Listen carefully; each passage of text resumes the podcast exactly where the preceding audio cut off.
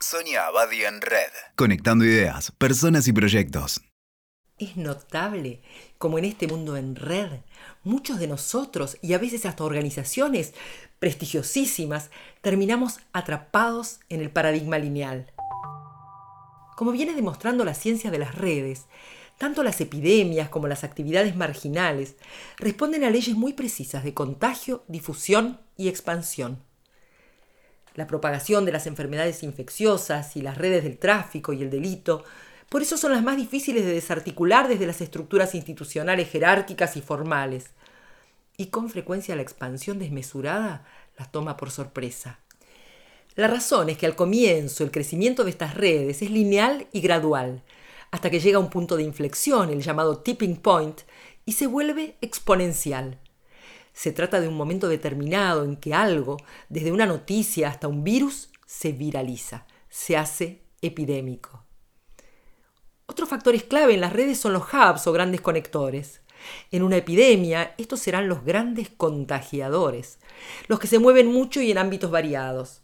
Basta con que uno de ellos participe de un par de eventos multitudinarios para que pueda contagiar a cientos de personas pero con frecuencia este análisis aún no es aplicado por los grandes decisores.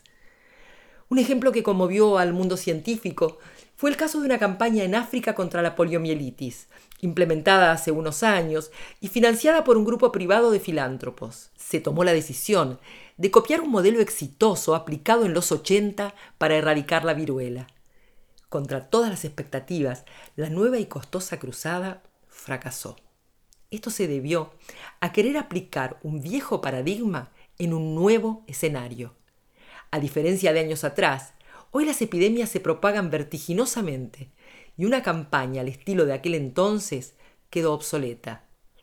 Así fue que los promotores del proyecto tuvieron que decidir cambiar de estrategia y diseñar una reestructuración radical para resolver las debilidades del programa lineal ejecutado de modo vertical. Hoy es necesario implementar un enfoque horizontal, incluso diría tridimensional. Hace falta revisar las conexiones entre las personas, detectar a los grandes conectores y el modo en que se desplazan para medir y evaluar la expansión del contagio. Estos errores de percepción y planificación son más frecuentes de lo que uno puede imaginarse se dan porque en ocasiones los grandes donantes o los organismos gubernamentales, buscando el prestigio, el rédito o la fama, suelen preferir estrategias y objetivos lineales para que muestren resultados rápidos, visibles y mensurables. ¿Cómo no entender que siempre es gratificante y redituable el éxito en el corto plazo, aunque a veces implique desentenderse de los verdaderos resultados que solo se pueden ver con el tiempo y en ámbitos más extensos y diversos que el problema de origen?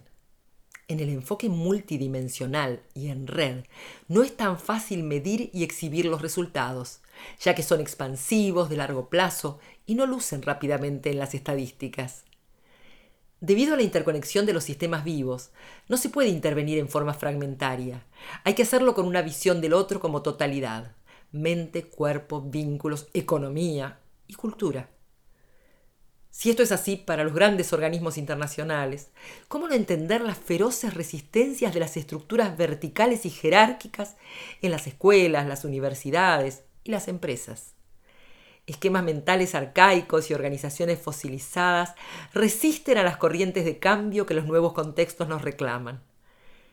En su libro Los siete saberes necesarios para la educación del futuro, el epistemólogo Edgar Morin afirma, la educación del futuro se ve confrontada a este problema universal, ya que existe una inadecuación cada vez más amplia, profunda y grave entre, por un lado, nuestros saberes desarticulados, parcelados y compartimentados, y por el otro, las realidades o problemas cada vez más polidisciplinarios, transversales, multidimensionales, transnacionales, globales y planetarios. La realidad es que necesitamos nuevos modelos de pensamiento para pensar la complejidad mentes conectivo-asociativas, mentes en red y equipos de trabajo con expertos en varios campos que participen colaborativamente integrando conocimientos de diferentes disciplinas. Pero si bien vislumbramos a cada paso que las cosas ya no son como antes, seguimos refugiándonos temerosos debajo de los escritorios hasta que la realidad nos muestre irrefutablemente que el mundo está interconectado, que se enreda y desenreda y que la lógica lineal ya no alcanza para ser protagonistas y no víctimas de los nuevos escenarios. Escuchaste Sonia Abadi en Red. WeToker. Sumamos las partes.